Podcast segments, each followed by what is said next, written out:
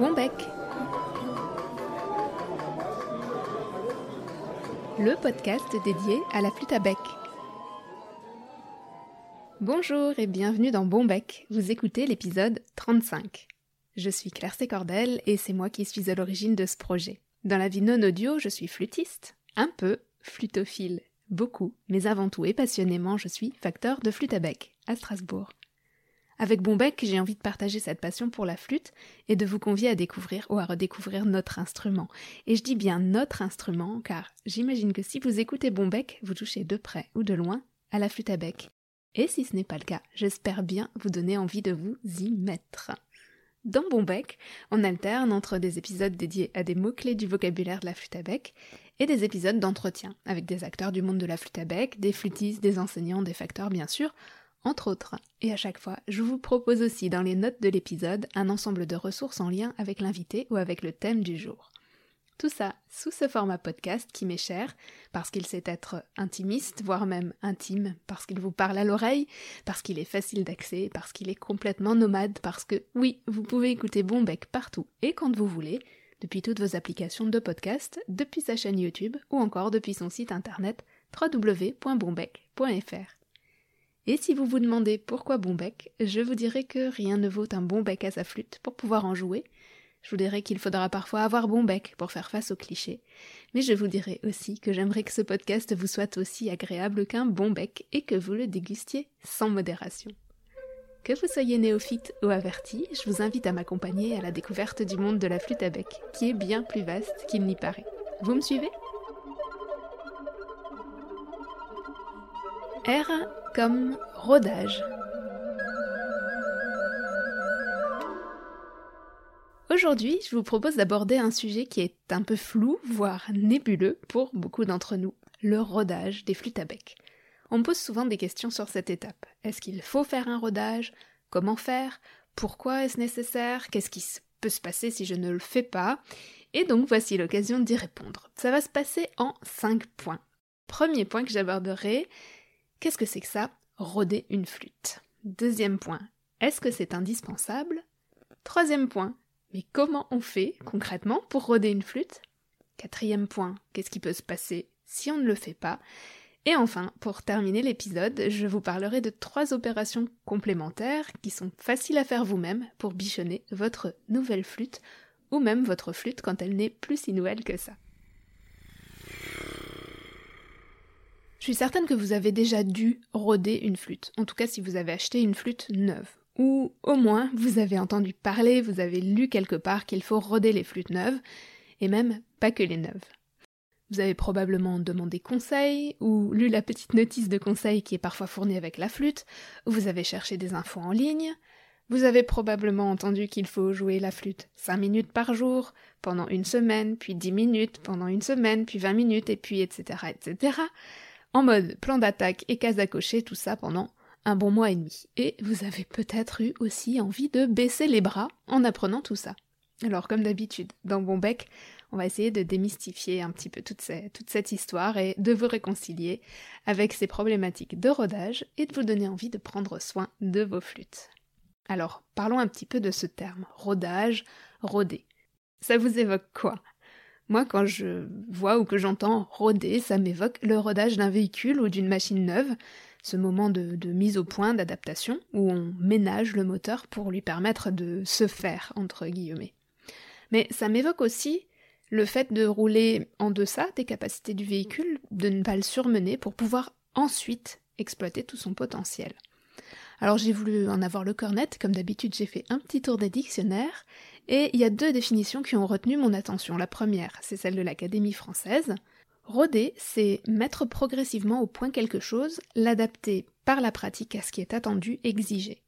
Mais aussi la définition du Larousse, mettre progressivement au point par des essais répétés, par l'expérience. Et ce côté expérience, c'est ça qui m'intéresse. Parce que oui, on pratique, on adapte la flûte, mais également on pratique et on s'adapte nous-mêmes à la flûte. On apprend à la connaître, on crée un lien avec elle. C'est pas du tout ésotérique hein, ce que je vous raconte là. On s'adapte à la flûte autant qu'elle s'adapte à nous. Et je vous invite vraiment à envisager le rodage sous cet angle aussi. Quand on pense au rodage des voitures, on ne peut pas s'empêcher de se dire est-ce que c'est un mythe ou est-ce que c'est une réalité? Et je crois qu'on se pose la même question pour les flûtes. Alors, est-ce qu'il est indispensable de roder sa flûte? Eh bien, ma réponse c'est oui. Et je vous explique pourquoi tout de suite, en abordant séparément, comme souvent, les flûtes de manufacture et les flûtes de facteur. Je ne parle absolument pas des flûtes en plastique parce qu'elles ne sont pas concernées par le rodage. Les flûtes en bois de manufacture, quand vous les achetez, elles n'ont jamais joué, à part les quelques sons de vérification dans les dernières étapes de fabrication. Je vous apprends rien, le bois c'est une matière vivante, et surtout c'est une matière qui est sensible à la chaleur et à l'humidité entre autres. Or, quand vous jouez vos flûtes, vous envoyez à l'intérieur du canal qui fait environ 1 mm de hauteur, de l'air qui est justement chaud et humide.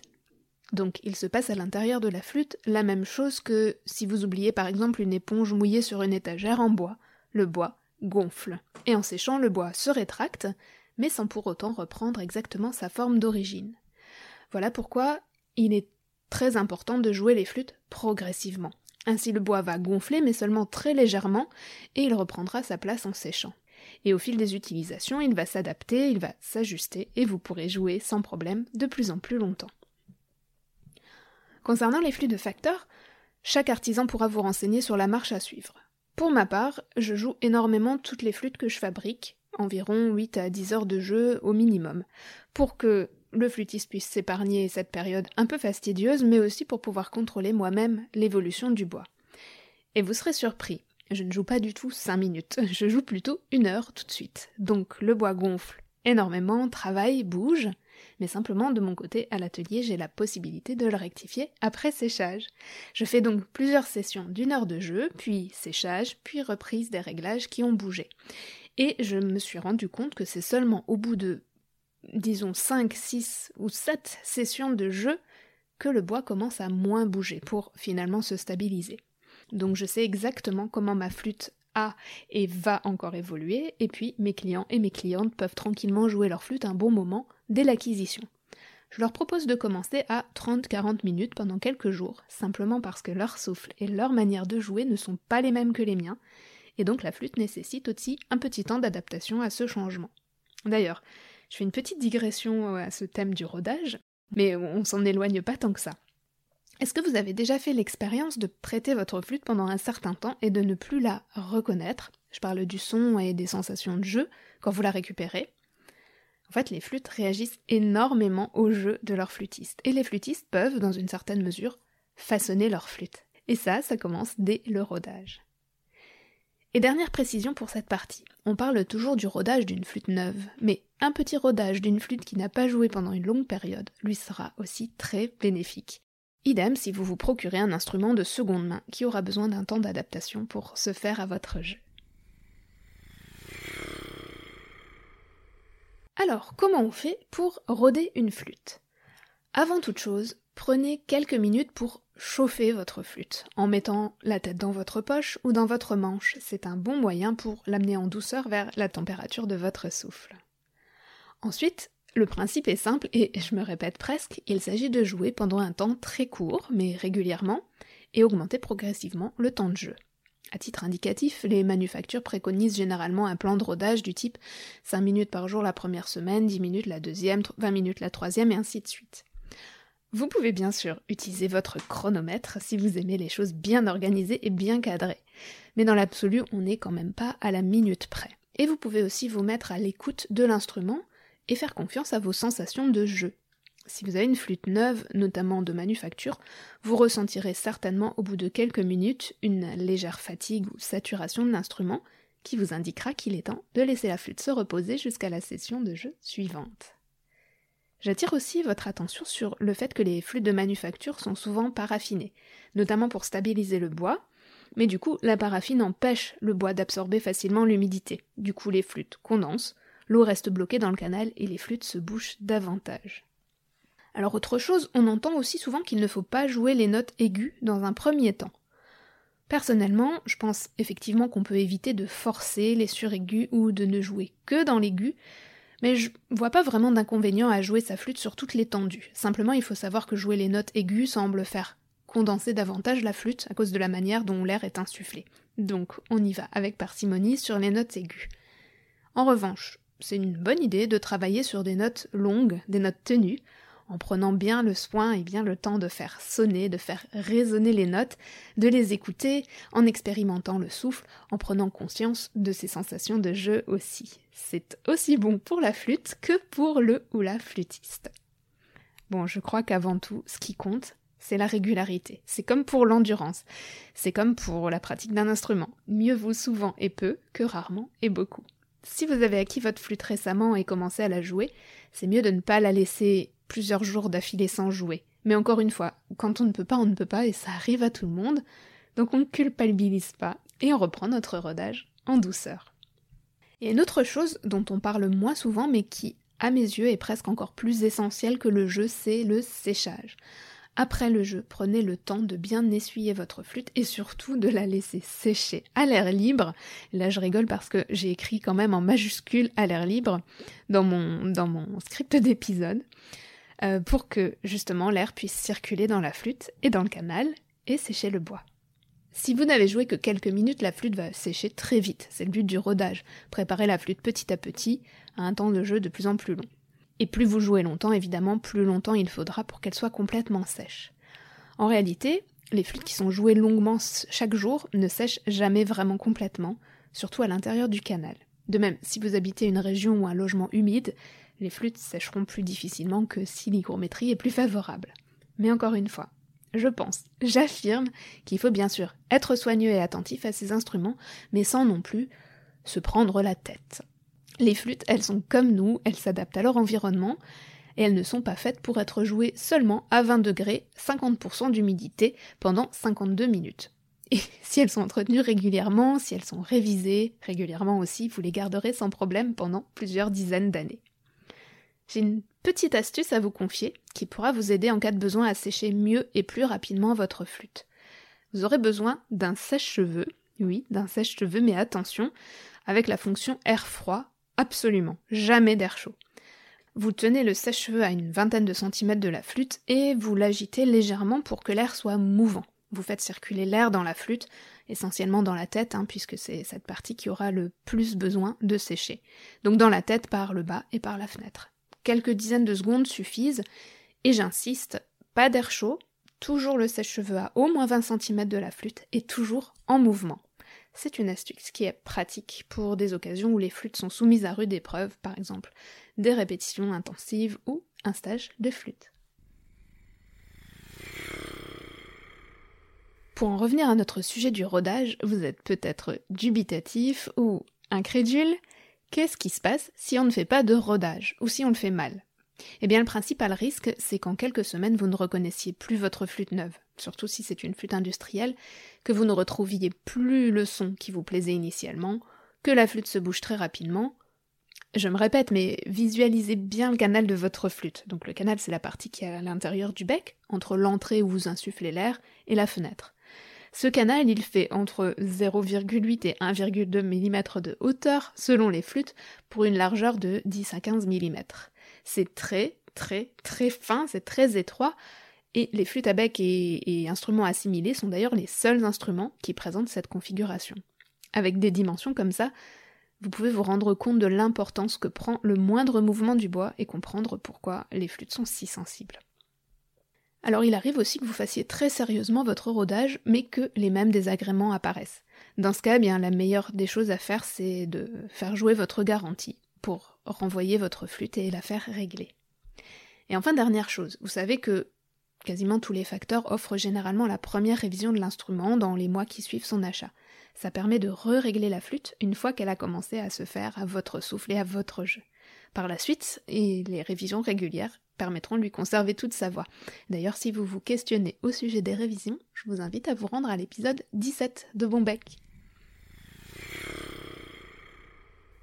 Terminer, je vous indique trois autres petites opérations que vous serez amené à faire au début de votre vie commune avec votre flûte, puis au fil du temps. Des opérations surtout que vous pouvez faire vous-même, sans vous y connaître et sans aucun risque. Alors première chose, c'est entretenir les lièges, si les joints de votre flûte sont en liège.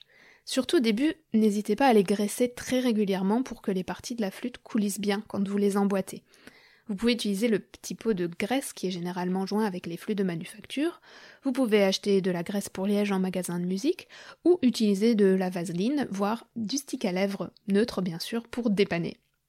Je vous donne encore un petit conseil, quand vous montez ou vous démontez votre flûte, tournez les parties toujours dans le même sens. Je parle toujours d'un mouvement de visser. Ça évite de trop solliciter le joint qui risquera moins de se décoller rapidement. Comment savoir si le liège a besoin d'être graissé? Eh bien faites confiance une fois de plus à vos sensations. Et écoutez, si quand vous montez la flûte, les lièges grincent, hein, vous entendez cric cric, il est temps de les nourrir un petit peu. Si vos joints sont en fil, c'est la même histoire, un peu de graisse de temps en temps ne fait pas de mal, seulement si vous sentez que c'est nécessaire. Dans tous les cas, pensez à bien essuyer la graisse qui déborde pour ne pas encrasser la flûte. Et une dernière chose concernant les joints, gardez-les bien forts. Un joint trop faible laisse passer l'air, même si c'est pas du tout l'impression qu'on a, et la sonorité de la flûte en. Testez, bobinez un peu de fil autour de votre joint qui vous semble faible et rejouez la flûte. Et tenez-moi au courant.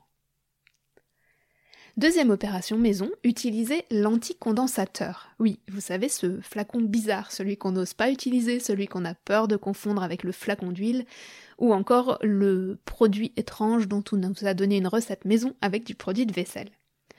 L'anticondensateur, vous pouvez l'utiliser avec parcimonie bien sûr, c'est-à-dire pas tous les jours, pour aider une flûte qui se bouche beaucoup à mieux évacuer la condensation. Je précise que l'anticondensateur ne résout pas les problèmes, mais il améliore les symptômes. C'est un peu le doliprane des flûtes à bec, si vous voulez. Le bouchage reviendra probablement à plus ou moins long terme. Alors comment on l'utilise, cet anticondensateur? L'idéal, c'est de disposer d'un flacon qui permette de l'instiller goutte à goutte. Alors il est préférable que la flûte soit sèche. Vous prenez la tête de la flûte en main, le bec vers le bas, vous bouchez l'entrée du canal avec votre pouce et vous instillez quelques gouttes, 5 à 10 gouttes, de produit à la sortie du canal, côté fenêtre donc. Ensuite, vous débouchez l'entrée, vous laissez l'excédent de produit s'évacuer, et puis vous laissez sécher, et le tour est joué. Vous pouvez utiliser sans risque les recettes maison, une goutte de liquide vaisselle dans un peu d'eau, les anticondensateurs qui sont fournis avec les flux de manufacture, qui contiennent aussi de l'alcool, mais ne les utilisez que si vous sentez que votre flûte se bouche. Autrement, ce n'est pas vraiment nécessaire. Et si vous avez vraiment des problèmes de bouchage récurrents, jetez un œil au produit qui est développé par Vincent Bernolin, qui s'appelle LM77, et que vous pouvez vous procurer directement sur son site. Je vous mets dans les notes de l'épisode le lien où il présente ce produit et où il répond aux questions. Est-ce que c'est vraiment efficace? Pour avoir été dubitatif dans un premier temps, puis avoir testé, eh bien oui, c'est vraiment efficace, j'ai été complètement convaincu et je le recommande régulièrement à mes clients.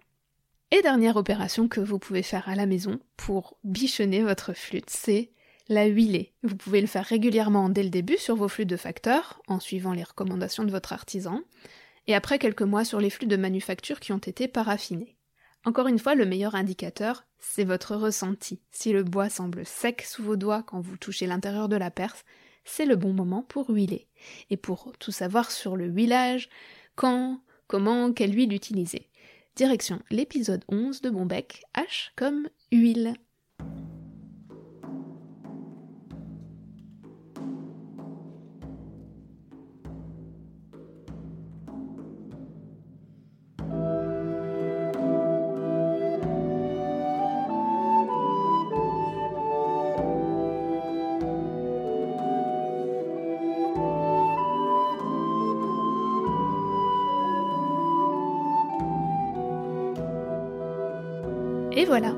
Épisode consacré au rodage de vos flûtes. Honnêtement, quand j'ai commencé à préparer l'épisode, je ne pensais pas avoir tant de choses à dire.